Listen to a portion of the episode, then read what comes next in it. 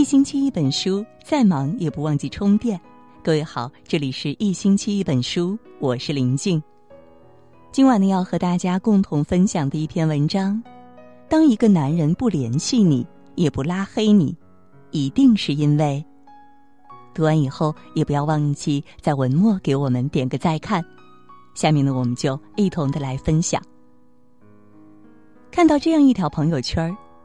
偶然听到你喜欢的那首歌，迫不及待想要告诉你，可忽然想到，我们已经好久没有联系，于是默默删除对话框里的文字。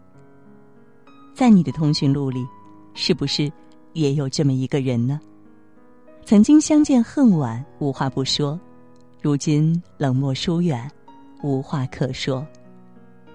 为什么原本深爱你的男人？在不联系也不拉黑的沉默中，与你变得陌生呢？一定是有以下几种原因的。朝三暮四的人最是无情。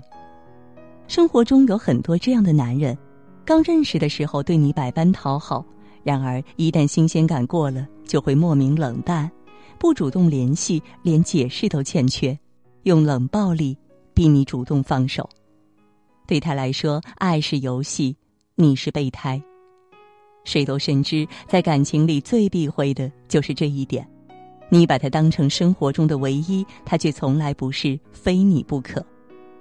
试问，男人若真的爱你，又怎么舍得把你当成大多数中的一员呢？所有模棱两可、暧昧不明的背后，想来必定是不爱。最近看到这样一则故事。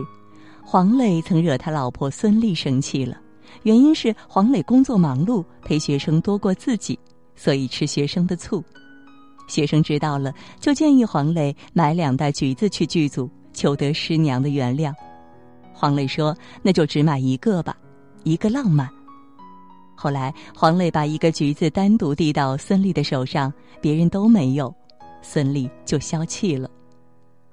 的确，女人在感情里真正渴求的东西，就是爱人全身心的专一，本质就是独一无二的偏爱，所以会情不自禁的想要让对方区别对待，想独享他的好，舍不得瓜分一星半点儿给别人。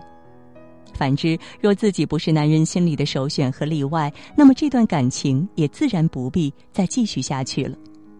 正如三毛所说：“如果你给我的和你给别人的是一样的，那我就不要了。”好的感情是对一个人的偏爱，而不是廉价滥情的博爱。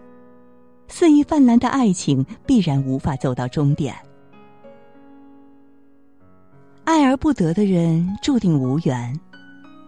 你们多久没联系过了？好多年了。可是你还保留着他的联系方式啊？因为心有不舍，没有删除好友。听完这段对话，你的脑海里有没有浮现谁的身影呢？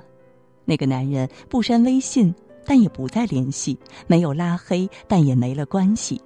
然而他的心里清楚明白，不是不关心，而是不知道以何种身份去关心；不是不在意，而是不知道以什么理由去叨扰。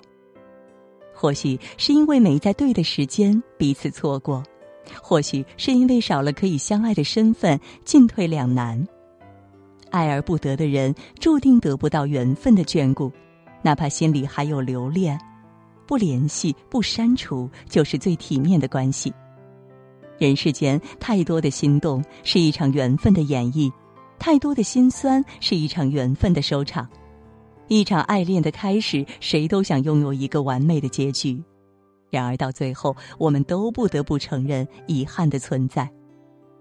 佛说：“与你无缘的人，不用心存幻念；那些爱而不得的人，注定是今生的过客。有缘相识，却无缘相守，陪伴彼此走过一段时光，然后擦肩而过。